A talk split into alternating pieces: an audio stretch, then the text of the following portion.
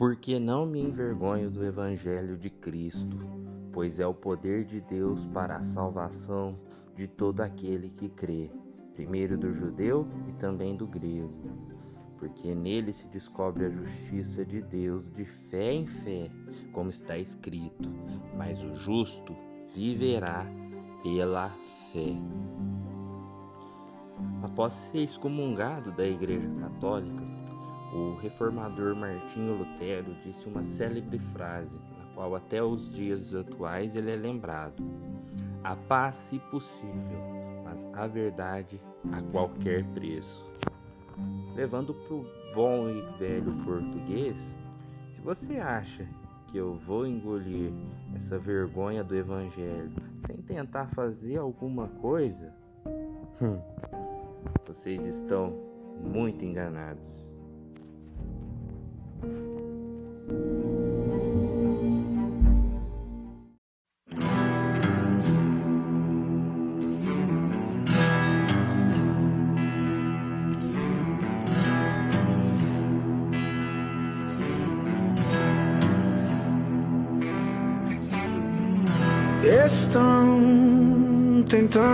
Fazer pensar que por nossas boas obras chegaremos ao céu. Estão enlouquecendo ao ponto de falar que Deus precisa de rasas indulgências. Estão tentando nos convencer que por nossa força abraçal abriremos os portões.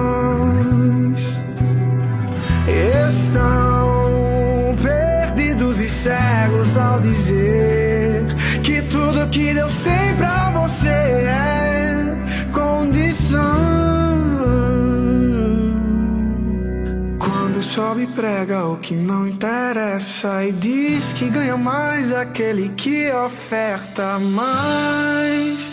E a verdade onde está?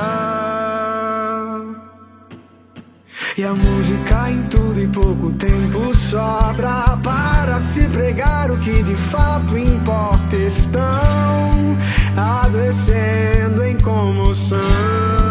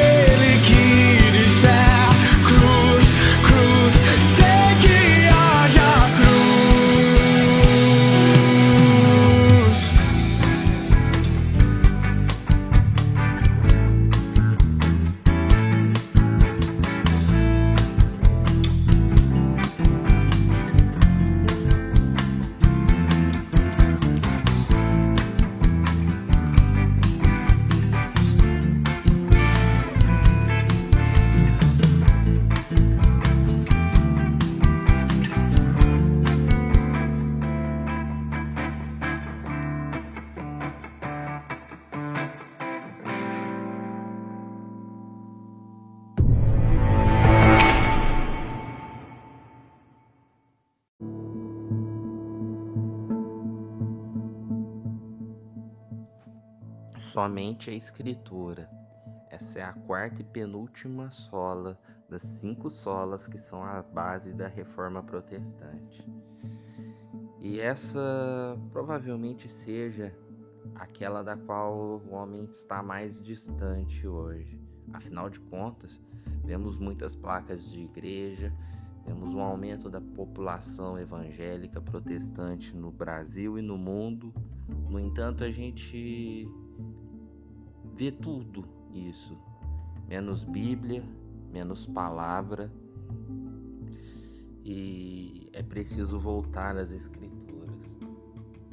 A gente pode a gente pode fazer um emaranhado aqui, mergulhar nas cartas paulinas e a gente vai ver que essa situação não é nova, mas naquele tempo, ainda nos primórdios da igreja primitiva, já havia uma tendência a converter o evangelho a interesses pessoais ali.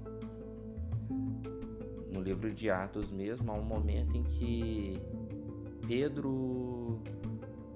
Pedro é Pedro, né? Mas Pedro, como líder da igreja ali, ele começou a ter um comportamento diferente ali. Quando ele estava com os gentios, né, que eram aqueles não judeus, e quando ele se juntava aos gentios, os judeus, né, ele tinha um comportamento diferente ali. E ele é advertido por Paulo. Agora você imagina bem, né? O novo convertido chegar e te advertir. Mas por que que Paulo adverte Pedro? Porque justamente ele estava quando ele estava com os gentios, ele agia de uma forma. Quando ele se juntava aos judeus, né, os judeus convertidos, ele mudava a sua personalidade e, consequentemente, a sua pregação. E Paulo chegou né, e legitimamente deu um puxão de orelhas no Pedro para que ele pregasse a palavra como deveria pregar. Hum, aquele puxão de orelha foi muito importante para Pedro. Então por isso que hoje a gente vai dar um mergulhada aí nas cartas paulinas, porque Paulo já falava muito dessa questão de pregar né, a palavra, de falar das escrituras. E lá em Gálatas, no capítulo de número 1, o apóstolo fala a qual seja dada a glória para todo sempre. Amém. Maravilho-me de que tão depressa passeis daquele que vos chamou à graça de Cristo para outro evangelho, o qual não é outro vos inquietem e querem transformar o Evangelho de Cristo. Mas ainda que nós mesmos, ou um anjo do céu vos anuncie outro Evangelho além do que vos já tem anunciado, seja anátema, assim como já vos dissemos. Agora e também vos digo: se algum de vós anunciar outro Evangelho, a qual já recebestes, seja anátema, porque persuado eu agora, a homem ou a Deus, ou procuro agradar homens. Se estivesse ainda agradando homens, não seria servo de Cristo.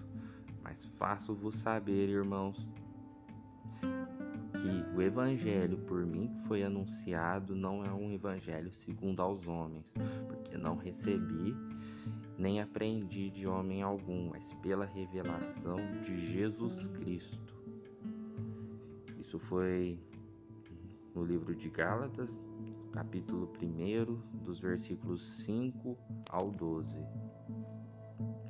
Então, Paulo foi bem incisivo e bem duro nessas falas, porque ele disse: ainda que venha um anjo falar algo para vocês, se ele falar alguma coisa, se ele disser alguma coisa que seja diferente do evangelho que vocês ouviram, que seja um evangelho que pregue o Cristo ressurreto, que pregue sobre a graça de Deus, que pregue sobre o amor, que isso seja maldição. não, não deem ouvidos a tudo isso que vocês ouvem, porque o Evangelho não é outro, mas o Evangelho é Cristo Jesus, é o Cristo que foi morto, mas que ao terceiro dia ressuscitou. Isso é o Evangelho, isso é o Evangelho na sua essência mais pura. E por que que Paulo falava isso? Porque já havia muitas correntes ali que as famosas heresias né, no meio do povo ali. E era importante de ser, de ser isso, né? Porque haviam pessoas, haviam é, gente que fazia magia, gente com espírito de adivinhação que atribuía isso ao evangelho. As comunidades ali que eles visitavam, as cidades que eles visitavam, né? Porque Paulo estava pregando para os gentios então era um povo que vinha de uma doutrina pagã e esse povo começou, né, os novos convertidos, começou a aliar ao conhecimento do evangelho que eles tinham às suas doutrinas pagãs. E muita gente estava acreditando nesse tipo de coisa. Então por isso Paulo foi preciso dizer o evangelho que não é outro, o evangelho de Cristo Jesus. Né? Da mesma forma, os judeus, né, que ainda praticavam a circuncisão ali, eles precisaram romper com aquilo porque já não era mais necessário fazer aquilo.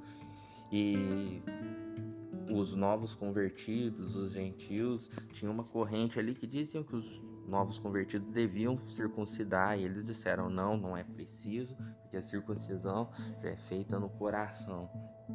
E desde então eles pararam de agir, de fazer a circuncisão.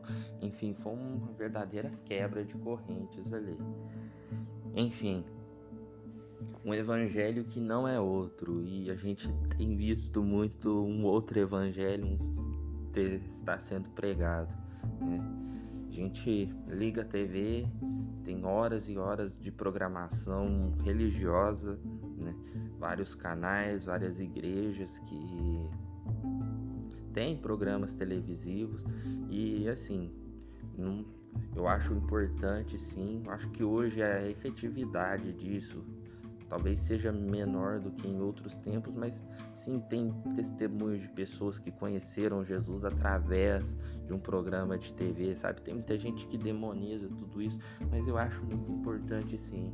Mas é claro que tem uma linha muito tênue entre ser importante e o que está sendo pregado porque muitas vezes a gente vê um evangelho, um outro evangelho que não é o evangelho da cruz de Cristo, que não é o evangelho de Jesus que está sendo pregado.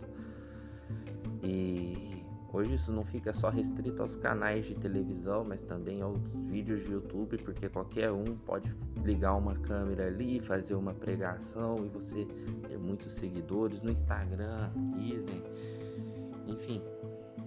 Hoje a gente tem voz, né? E como diria já o filósofo escritor Humberto Eco, as redes sociais deram voz a uma legião de idiotas. E de fato, a questão de que a rede social deu voz para muita gente, a gente vai ver muita coisa e vai ver muita coisa errada ali. Então, ele precisa tomar muito cuidado com o que está sendo dito, com o que está sendo pregado, porque a gente está vendo tudo menos o evangelho sendo pregado. Sabe? O evangelho que exige sacrifício, que você dê todo o seu dinheiro em troca de uma bênção, isso não é o evangelho. O evangelho que coloca como queridinho de Deus, esse não é o evangelho. O evangelho que diz que você não vai ter sofrimento, esse não é o evangelho, porque está escrito: no mundo tereis aflições, mas tem de bom ânimo, pois eu venci o mundo. Então, desconfie de tudo aquilo. O evangelho no qual está lado a lado com o poder político, seja do lado A ou lado B. Esse não é o evangelho, porque o evangelho não agrada a nenhum lado especificamente, porque Jesus também não agradou, porque a concepção política não é desse mundo, mas sim do alto.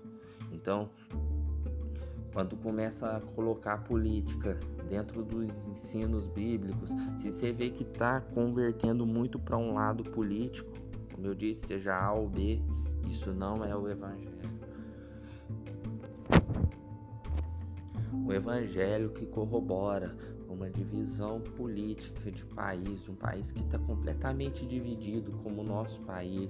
Jesus disse que um reino dividido ele não subsiste, ele não prospera.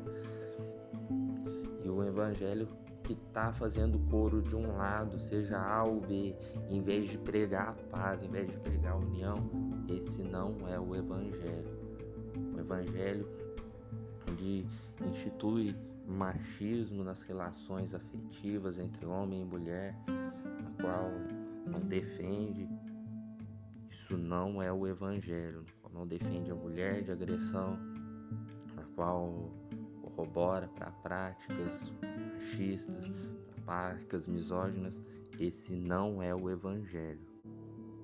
Um evangelho que não defende o pobre, que não defende a viúva, o evangelho que não apoia trabalhos sociais num país onde tem 16 milhões de pessoas desempregadas, num país onde tem gente passando fome, que não tem esse olhar para o próximo, que não tem esse olhar para pessoas em situação de rua, para as pessoas que estão desamparadas. Esse não é o evangelho. O evangelho que prega, que defende as práticas do aborto, esse não é o evangelho. Enfim, poderia ficar horas e horas citando exemplos aqui sobre o que não é o evangelho.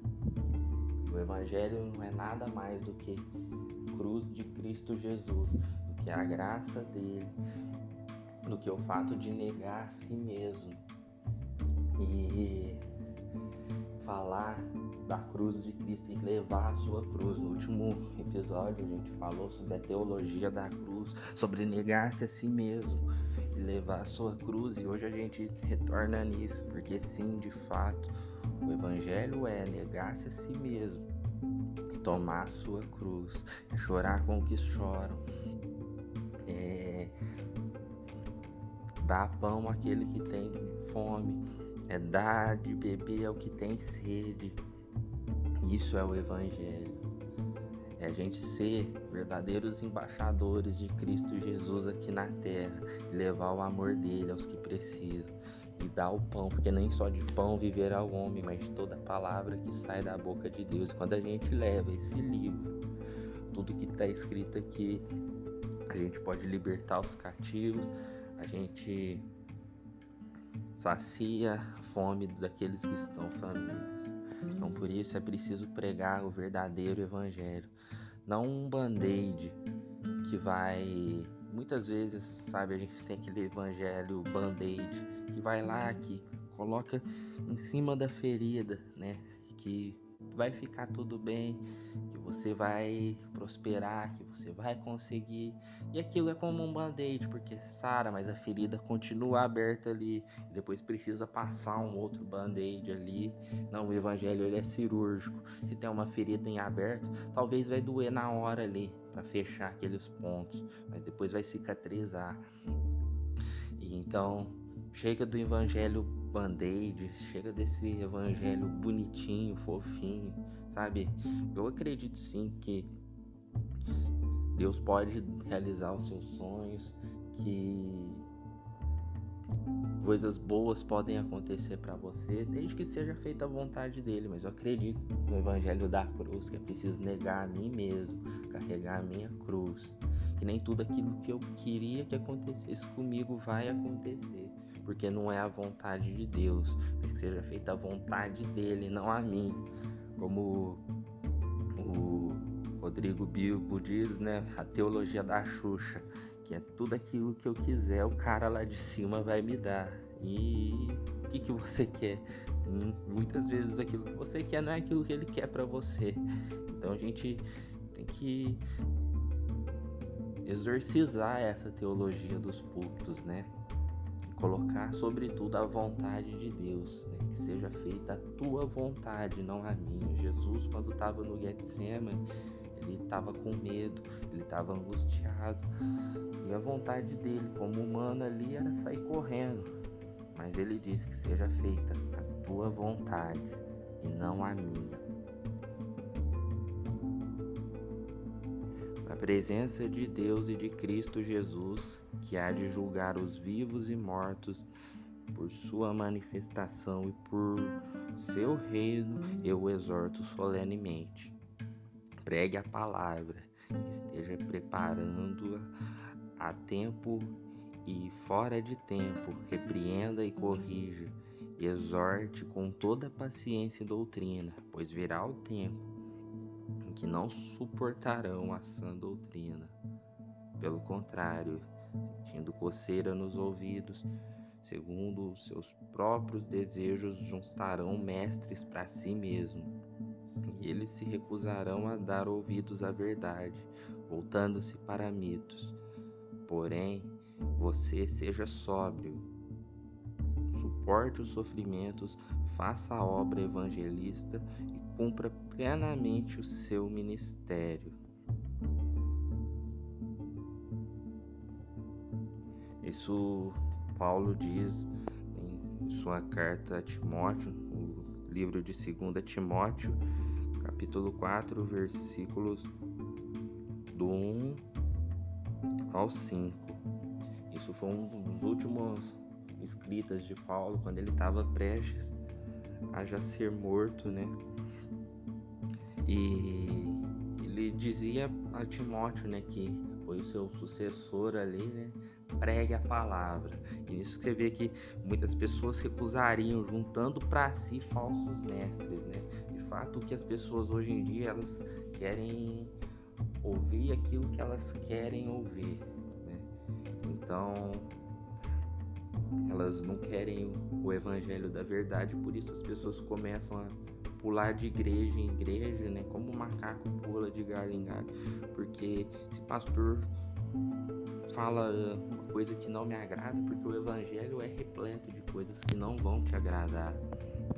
E aí o pastor diz algo que não agrada, ela muda de ministério. E tudo começa lindo, maravilhoso, até que o pastor de lá vai falar algo que não vai agradar ela também. E vai ser um loop infinito isso, as pessoas vão até chegar ao ponto que as pessoas vão fazer o que? Vão juntar para si falsos mestres, né? Ou aqueles tipo de pregador que não prega a palavra, mas prega aquilo que as pessoas vão querer ouvir, porque essas pessoas que vão querer ouvir vão dar views para ele. Né? Muitas vezes a gente já viu muitos casos de pregadores se corromperem, né? Por causa disso, por causa desse status, por causa desse estrelismo, porque e as pessoas, ele viu que aquilo tinha sucesso, que aquilo tinha efeito e isso poderia fazer com que ele vendesse livros, que ele pudesse fazer muito dinheiro com isso, fazer muito sucesso com isso. Enfim, não estou julgando ninguém, sabe? Diante do Espírito Santo aqui, não estou querendo me referir a nenhum tipo de pastor, assim, de nenhum tipo de pregador, mas de fato, sim, existem muitos tipos de pregadores que conhecem a palavra, que algum tempo já foram muito usados por Deus, mas se deixaram corromper pelo estrelismo, pelo fato de querer falar. É, pelo fato de deixar a palavra para falar aquilo que as pessoas vão ouvir, porque isso é muito melhor, porque isso é muito mais interessante sabe? O evangelho ele é repleto de renúncia, ele nem sempre vai ser bonitinho de se ouvir, mas ele é necessário. Por isso, como Paulo disse a Timóteo, e todos vocês que estão me ouvindo, que são embaixadores de Cristo Jesus, que talvez tenha ou não algum cargo dentro de uma igreja, dentro de um ministério, mas todos nós somos missionários, porque como dizia Brennan Manning, ou você é um missionário ou você é um impostor. Então, talvez você trabalhe com vendas, mas ali você é um campo missionário para você. Se você é professor, ali é um campo missionário para você. Então, onde você estiver, pregue a palavra, não aquilo que as pessoas querem ouvir tudo bem, talvez vai ter momentos que você, a palavra de Deus vai ser aquilo que a pessoa precisa ouvir, aquilo vai ser bom para ela, vai ser confortante para ela, mas também há momentos que o evangelho é confronto, o evangelho não é só conforto. Então, se você está indo no ministério, independentemente da placa de igreja, onde as palavras são só palavras de conforto, talvez esteja errado, porque há momentos que sim é necessário conforto, mas talvez, mas há momentos também que é necessário confronto. Por isso, prestem muita atenção no tipo de doutrina que vocês estão ouvindo e considere anátema tudo aquilo que foge do que é o Evangelho, do que é a cruz de Jesus, do que é Jesus de Nazaré. Fuja, corra de tudo isso. E no seu dia a dia e no seu testemunho, pregue a palavra.